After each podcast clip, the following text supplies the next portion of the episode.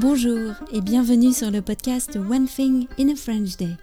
Aujourd'hui, mercredi 21 septembre 2022, cet épisode, le numéro 2162, s'intitule Flâner dans Paris, les grands magasins, le printemps et les galeries Lafayette. J'espère que vous allez bien et que vous êtes de bonne humeur. Je m'appelle Laetitia, je suis française, j'habite près de Paris et je vous raconte au travers de ce podcast un petit bout de ma journée. Vous pouvez vous abonner pour recevoir le transcript par email, le texte du podcast sur onethinginafrenchday.com.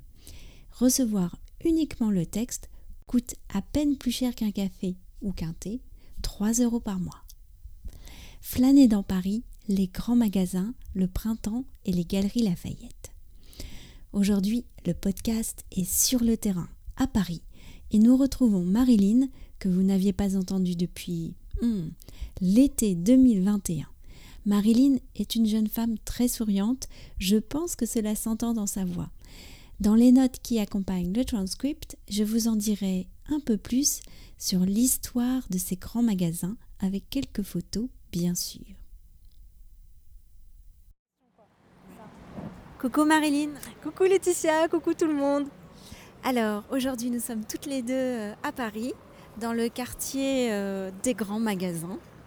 Donc les grands magasins, c'est quelque chose qui date du 19e siècle et euh, toute une histoire super intéressante. Et là, où est-ce que nous sommes situées toutes les deux précisément aujourd'hui? Alors on est situé exactement entre les trois grands pôles et les trois grands magasins du printemps qui se divisent donc en concept store. Il y a la beauté, l'homme et la femme. Et euh, c'est des magasins que tu connais bien, que tu aimes bien, où tu es souvent allé faire des courses, on en a parlé toutes les deux. On est même allé faire des courses une fois, tu te rappelles, euh, pour le cadeau d'anniversaire de Michaela, j'avais raconté dans le podcast. Et euh, alors, pas très loin de là où nous sommes, il y a un autre grand magasin qui est très célèbre, qui s'appelle les Galeries Lafayette qui est un peu sur le même principe. Et pourtant, ce sont deux ambiances différentes. Comment tu décrirais les, les différences ou les ambiances entre le printemps et les galeries alors je pense, en tout cas ce que je ressens, c'est que les Galeries Lafayette, c'est surtout un endroit historique. Enfin, c'est beaucoup plus marqué Paris histoire parce qu'il euh, y a une grande coupole qui est visitée déjà toute seule sans même regarder euh, ce qu'il y a autour euh, comme marque de vêtements ou autre.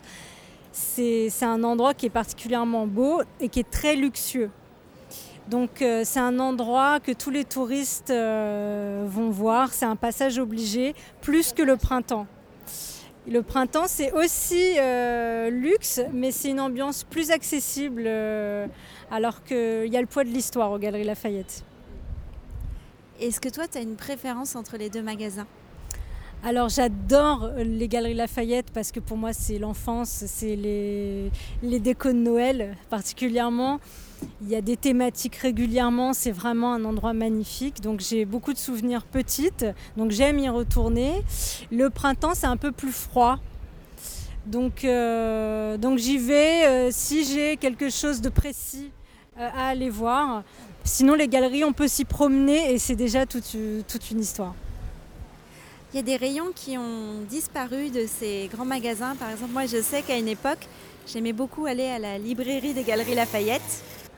Et c'est des rayons qu'on trouve plus à la papeterie, euh, la librairie dans ces magasins-là. Oui, moi j'aimais beaucoup aussi aller au rayon papeterie. Euh, il y avait euh, de très beaux euh, cahiers, comme j'ai toujours aimé la papeterie. C'est vrai que ce rayon n'existe plus et ça manque. Et hum, il y a aussi, on était allé voir toutes les deux, on en avait parlé sur le podcast, on est allé voir le printemps du goût. Donc là, c'est un peu pour, c'est un peu sur le même principe que la grande épicerie. C'est tout en haut du printemps de ces quatre magasins. Printemps de l'homme. Ouais, le printemps de l'homme. Et il y a une grande cave à vin, on peut trouver euh, euh, différents chocolats, des confitures, ce genre de choses, c'est très pointu. Et il y a aussi des différents restaurants qui sont représentés et des pâtissiers.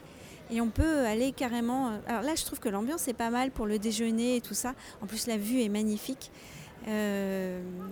Ça, c'est nouveau au printemps. Oui, et euh, c'est récent, ils ont tout reconceptualisé et effectivement on peut trouver plusieurs euh, petits restaurants à manger ou sur le pouce ou même euh, bien installés, et notamment un restaurant du chef Thierry Marx que j'adore.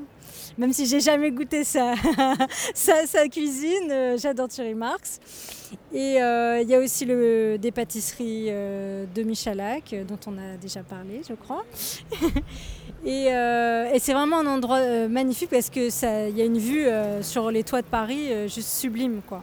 On voit l'opéra et tout ça. Ouais, on voit l'opéra qui a été refait récemment. Donc les dorures étincellent au soleil, c'est magnifique. One Thing in a French Day, c'est fini pour aujourd'hui. N'hésitez pas à m'envoyer un message si vous avez envie à frenchday.gmail.com vous pouvez aussi laisser un avis sous forme d'étoiles ou de commentaires sur votre application de podcast. Merci beaucoup. À bientôt. Au revoir.